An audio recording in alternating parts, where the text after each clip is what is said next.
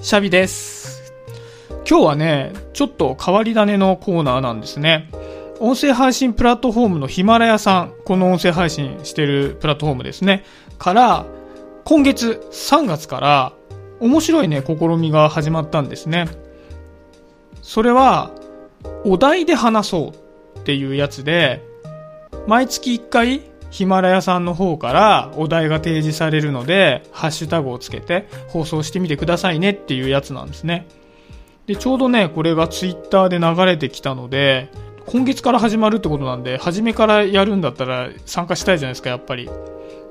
それでね、ちょうど開催期間が3月18日から3月24日っていうことで、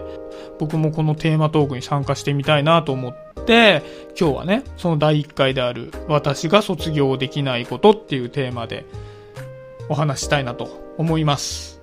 まあ、ちょうどね、今卒業式のシーズンだから、まあ、こういうテーマになってるのかなと思うんですけど、卒業できないことって、まあ、いわゆる高校生とかね、大学生の卒業とは違って、どっちかというと、まあ、意志が弱くてやめられないことを卒業できないことって言ったりしますよね。でね、そう考えてみると、僕は意志が激弱なので、卒業できないことなんかもう山ほどあるんですよね。例えば、スマホ依存とかね。もう僕はもうバリバリスマホ依存症なので、もうね、もう一日中スマホ見てますよ。もう仕事中でも時間さえあればスマホ見てるしって感じで。で、あとね、僕営業職なんですけど、まあクソ方向音痴なんですよ。だからスマホで地図を常に見続けてないとお客さんのところにたどり着けないんですよね。でね、ちょうどね、去年の今頃、僕スマホ壊したんですよね。で、使えなくなっちゃって、で、修理に出してる間、まあ、スマホないわけじゃないですか。でね、パニックでしたね。お客さんとこ行けないから。で、もう道に迷いながら、もう15分ぐらいで着く道のりでも、1時間ぐらい前に出発して、もううろうろしながらたどり着いたんですけど、まあそういったね、あらゆる意味で私は生活においてスマホはないと生きていけないっていう部分なんですけど、まあ、他にもあるよな。あと僕あれですね、ドリンクバー依存症ですね。ファミレスめちゃめちゃ好きで、でね、ドリンクバー僕すごい喉乾くんですよ。だから、ドリンクバーに常にこう、飲み物を汲みに行ってないと、もうね、気が済まないっつうか。で、プラス、あの、グラニュー糖依存症的な部分もあるんですよね。あの白いお砂糖のやつ。まあ、大変不健康ですね。だからね、うん、これやめたいんだけどね、やめられないんですよね。グラニュー糖の方はね、やっぱりね、控えようと思って、僕紅茶ばっかり飲んでるんですけど、紅茶にね、砂糖をできるだけ入れないようにしてはいるんですけど、やっぱりね、このドリンクバーはやめられないですね。あとなんだろう。独り言とか。僕すげえ独り言言うんですよ、一人の時。で、この独り言はやめらんないですよね。気がついたら喋ってるからね。だから、これをやめようっていうのもなかなかきついですね。卒業できないですね。まあそんなような調子でね、いくらでも卒業できないことって出てきてしまうんですけど、ただなんかこうやって喋ってて僕いくらでも出てくるんですけどね、10分でも20分でも。なんかこれってフェアじゃないじゃないですか。卒業できないことだけ言って、卒業できたことを言わなかったら、僕じゃないじゃないですか。私とは卒業できてないことと卒業できたことと足して私なわけですから、それをもって僕という存在が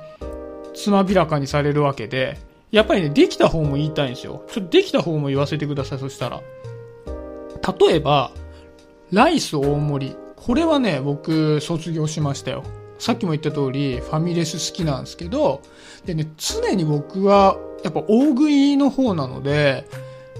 ライスをね、大盛りにしちゃってたんですよね。で、プラス、グラニュー糖を入れて飲み物飲んでたから、やっぱり血糖値が上がってだるくなっちゃうんですよね。ご飯食べた後に。で、それが嫌なんで、まあ、せめてね、ご飯は少なめにしようかなっていうんで、今はご飯大盛りをするのをやめました。これ卒業したこと1個ですね。で、あとは、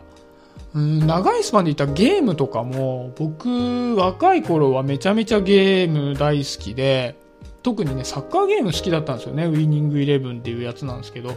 もうウィニングイレブン新しいの出たら一日中やってるぐらい好きだったんですけど、これはね、もう人生を溶かすなと思って、一切やるのをやめようって決めたんですよね、ある時に。で、それで今はもうゲームは1分もやってないです。もう何年もゲームはやってないなっていう。これはもう大卒業ですよね。これはもう褒められて叱るべき卒業だと思いますし、あ、あとね、グレーゾーンのやつがありますね。これはね、妻に謝るね。これは相当むずいね。妻にね、なかなか謝れないですよね。なんかこう、異議を申し立てられた時に、これなんだこれやめてよとかって言われた時に、やっぱちょっとイラッとするじゃないですか。分かった、じゃあやめるよって。で、これからこれこれこういう風にすればいいんでしょって言って。え、謝んないのって言われるんですけど、いや別に次からやんなければいいじゃんみたいな感じで、できるだけ謝りを回避しようとしてしまうんだけど、こないだね、あの、八つ当たりしちゃったんですよね、妻にね。なんか音声配信がうまくいかなくてイライラしてる時に部屋に入ってこられたので、え、何？って言っちゃったんですよね。僕の部屋でもないのに。で、そしたらまあおこてがんで出てっちゃったから、翌日、ごめん、僕イライラしてたわ、みたいなことを言ったら、まあちょっと許してくれたんでね。まあ、正直、謝れるようになったかっていうとなかなかむずいんですけど、まあ、ちょっと一謝りあったからね、まあ、ホワイトかブラックかっつったら今だ今もうオフホワイトぐらいにはなってるんかなっていうことで、ちょい卒業ぐらいの感じでいいかなと思うんですよね。でね、まあ、こうやって細かく言うといくらでも出てくるんですけど、今日の本題の卒業できないっていうところで言うと、一番卒業できないのはやっぱり子供ですよね。こうまあ、いわゆる子離れっていうやつは、まあ本当にありきたりですけど、まあね、一生できないかもしれないですね。うち娘がいるんですけど、まあ、娘の男親っていうのはね、子離れできないですよ。うん。やっぱりこう、いつまで経ってもね、構ってほしいっていうのは出てきてしまいますのでね。それでね、これ子供が成長するっていうのは大変嬉しいことなんですけど、やっぱりね、男親的には子供が成長すればするほど恐怖もあるんですよね。やっぱり娘は男親をある日突然邪険にするじゃないですか。もう思春期の突入とともに父親は汚いものとして扱われるんじゃないかっていうのがあるので、まあ、すごいね、ヒヤヒヤしてるんですよね。でね、僕がね、すごい恐怖を感じる時があって、で、必ずこの時にね、僕はドキドキしちゃうんですけど、娘と一緒に歩いてる時なんですよ、それは。で、これなんでかっていうと、やっぱり娘がまだ歩き始めて、こううまく歩けないぐらいの時って、背の高さが僕の膝ぐらいなんですよね。で、まあ僕は下にだらーんと手を下げて、手をつなぎながら歩いていくんだけども、やっぱりね、どんどん大きくなってくるわけですよね。で、僕の左側に大体娘はいるので、で、その膝までしかなかった娘の身長が太ももになり、骨盤になり、おへそになりってなっていくんですよね。でね、やっぱり今小2でもうすぐ小3なんで、今となってはね、大体ね、左おっぱいぐらいまで来ちゃってるわけですよね。で、これは相当もう危険なラインじゃないですか？左おっぱいまで来ちゃったらね。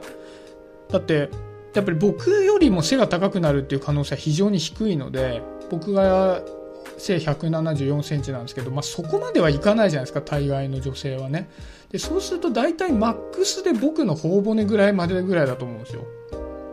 で、僕の頬骨まで来た頃にはもう完全に僕は邪険にされてるので、まあ、まあ、もうそんなに時間はないぞと。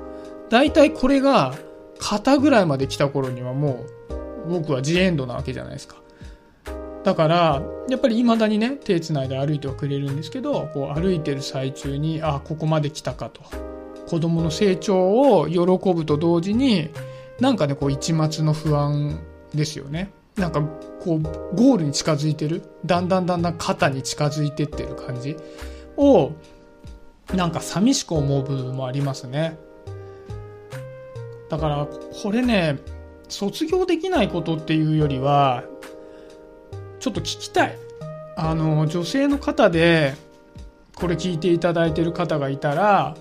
いつぐらいまで邪険にしなかったかっていうのをね、聞きたいです。それが、じゃあ小学校高学年ぐらいなのか、いや、中学校ぐらいまで行けたようなのか、いやいやと。邪険にしたことなんてただの一度もないよっていうことなのか。これはね、私を安心させるためと思って、